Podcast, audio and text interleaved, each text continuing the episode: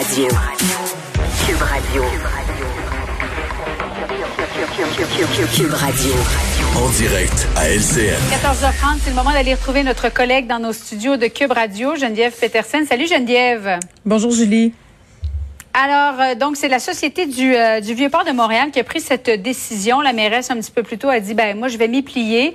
Euh, c'est le retour du couvre-feu pour une partie du, du Vieux-Montréal, surtout le site qui est au sud de la rue de la commune. Oui, il y a eu des incidents violents. Je pense que c'est important qu'on le souligne. Là. Je pense que ça fait partie des raisons pour lesquelles cette décision-là a été prise.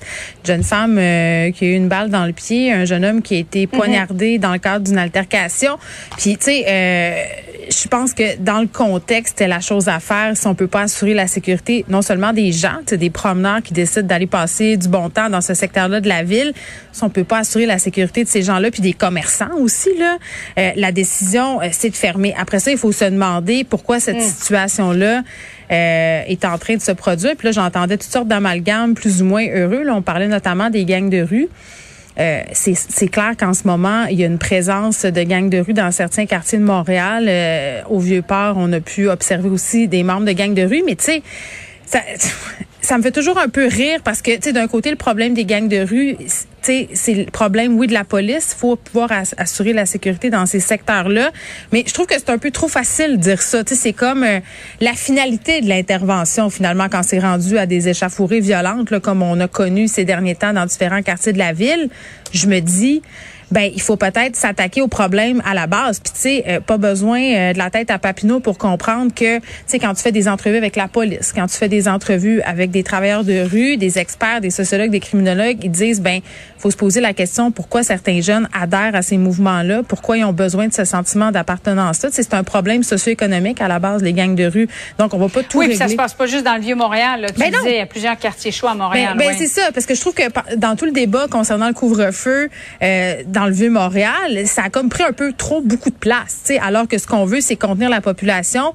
Euh, les incidents violents, c'est une chose, mais il y avait des gens complètement non liés aux gangs de rue qui avaient des comportements problématiques, euh, qui se mm. soumettaient pas aux règles sanitaires, qui se laissaient traîner. Bon, ça, c'est une chose, puis je trouve que c'est une bonne idée d'avoir instauré ce couvre-feu-là, mais ma crainte, euh, c'est est-ce que ça va déplacer le problème ailleurs, dans les parcs, par exemple?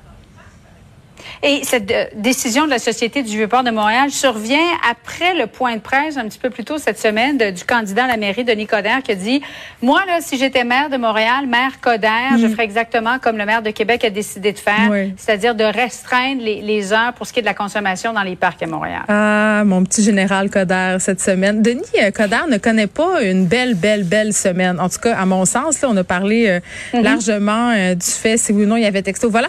Avec cette nouvelle sortie-là, là, M. Kodak désirait peut-être avoir une image renouvelée, aller chercher, titiller euh, un électorat un peu plus jeune, là, je pense qu'on vient un peu de passer à côté du message qu'on voulait envoyer. D'ailleurs, M. Coder, dans ses interventions aujourd'hui dans différents médias, c'est un peu de rétro-pédaler en disant, ah, peut-être que 20 heures, c'est de bonheur, parce que moi, ça me fait un peu grincer des dents, non seulement parce que 20 heures, c'est absolument de bonheur, qu'il y a bien des Montréalais qui n'ont pas de cours arrière, euh, qu'on ça fait un an. Euh, écoute, on, s'est couché à 8h30 tout l'hiver. Est-ce qu'on peut veiller un peu dans les parcs le soir? Je pense qu'on est capable de gérer.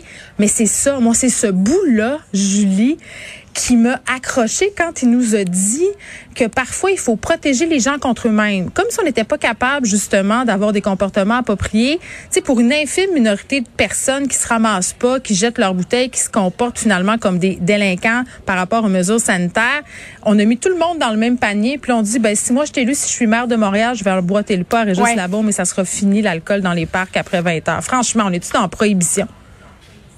Alors, au lieu, en terminant, Geneviève, au lieu de, de remettre le couvre-feu dans le Vieux-Montréal, qu'est-ce que tu aurais fait euh, si tu avais été euh, la, la, Société du Vieux-Port de Montréal? Bien, honnêtement, euh, moi, je suis d'accord avec eux pour le mettre, le couvre-feu. Si on n'est pas capable d'assurer la sécurité en ce moment des Montréalais qui se promènent là, puis si les mesures sanitaires sont incapables à appliquer, ben je vois pas comment hmm. cette société-là aurait pu agir autrement. C'est la responsabilité de la ville et de la police d'assurer la sécurité des gens dans le Vieux-Port. Puis si on peut pas le faire, ben c'est la seule solution, malheureusement.